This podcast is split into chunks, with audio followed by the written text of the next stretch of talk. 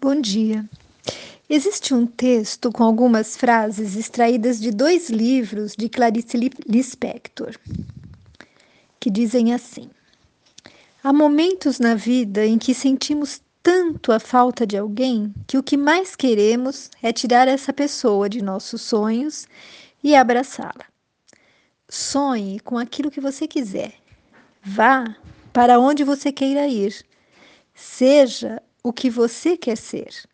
Tenha felicidade bastante para fazê-la doce, dificuldades para fazê-la forte, tristeza para fazê-la humana e esperança suficiente para fazê-la feliz.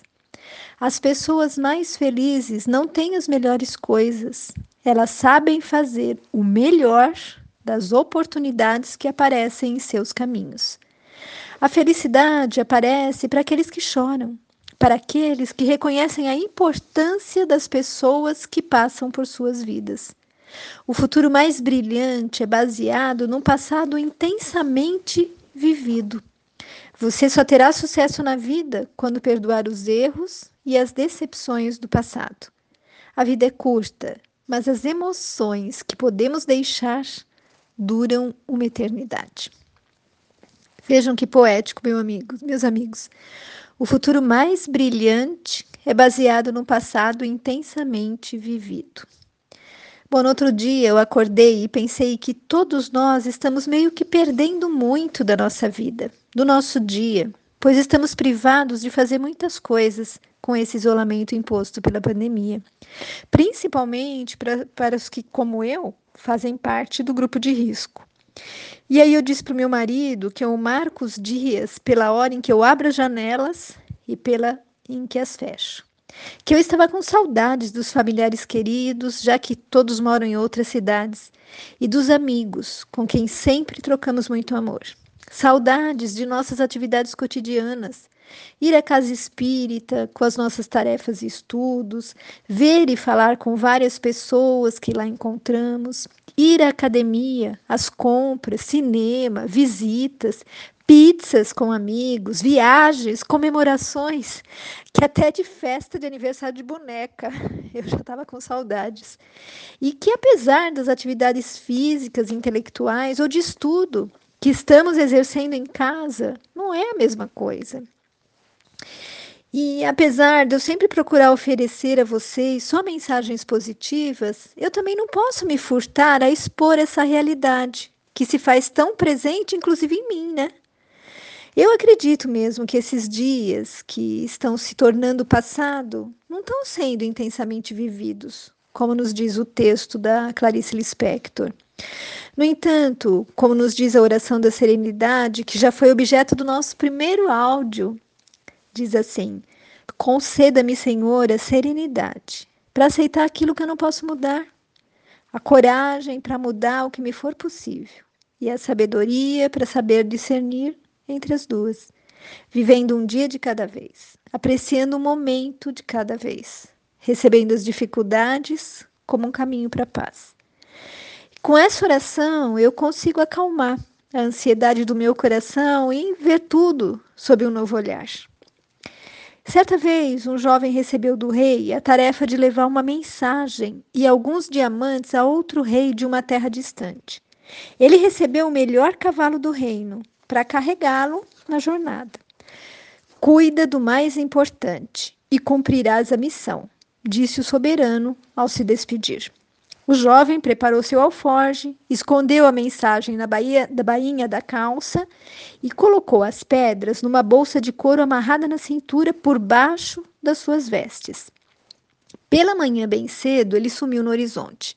Ele não pensava em falhar. Queria que todo o reino soubesse que era um nobre e valente rapaz, pronto para desposar a princesa.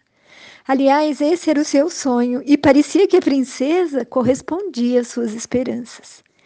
E para cumprir rapidamente a tarefa, por vezes ele deixava a estrada e pegava atalhos que acabavam sacrificando a sua montaria. E dessa forma ele exigia o máximo do animal. Quando ele parava numa estalagem, ele deixava o cavalo ao relento. Não lhe tirava nem a sela com a, com a carga, e tampouco se preocupava em lhe dar de beber ou comer. Assim, meu jovem, acabas perdendo o animal, disse alguém. Não me importo, respondeu ele. Eu tenho dinheiro. Se esse morrer, eu compro outro. Nenhuma falta ele me fará. Bom, com o passar dos dias, sob tamanho esforço, o pobre animal não suportou mais os maus tratos e caiu morto na estrada. O jovem simplesmente o amaldiçoou e seguiu o caminho a pé. Mas como naquela região havia poucas fazendas e eram muito distantes umas das outras, muito rápido o moço se deu conta da falta que lhe fazia o animal. E depois de algum tempo ele ficou exausto, sedento, e para aliviar o peso que ele carregava, ele já tinha deixado pelo caminho toda a tralha, com exceção das pedras, porque ele lembrava da recomendação do rei: cuida do mais importante. E o seu passo se tornou curto e lento, e as paradas frequentes e longas. Como ele sabia que poderia desfalecer a qualquer momento e temendo ser assaltado, ele escondeu as pedras no salto da sua bota.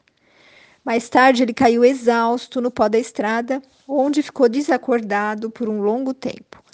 No entanto, uma caravana de mercadores que seguia a viagem para o seu reino encontrou e cuidou dele. Bom, quando o jovem recobrou os sentidos, ele estava de volta à sua cidade. Imediatamente ele foi ter com o rei para contar o que havia acontecido. E sem remorso nenhum, ele jogou toda a culpa do seu insucesso no cavalo, no cavalo que ele recebera e que, segundo ele, era fraco e doente. Porém, majestade, conforme me recomendastes, cuida do mais importante. Aqui estão as pedras que me confiaste devolvo-as a ti. Eu não perdi uma sequer. O rei as recebeu de suas mãos com tristeza e se despediu, mostrando completa frieza diante dos seus argumentos. Abatido, o jovem deixou o palácio. Em casa, ao tirar a roupa suja, ele encontrou na bainha da calça a mensagem do rei, que dizia assim: Ao meu irmão, rei da terra do norte, o jovem que te envio é candidato a casar com minha filha. Essa jornada é uma prova. Eu dei a ele alguns diamantes e um bom cavalo.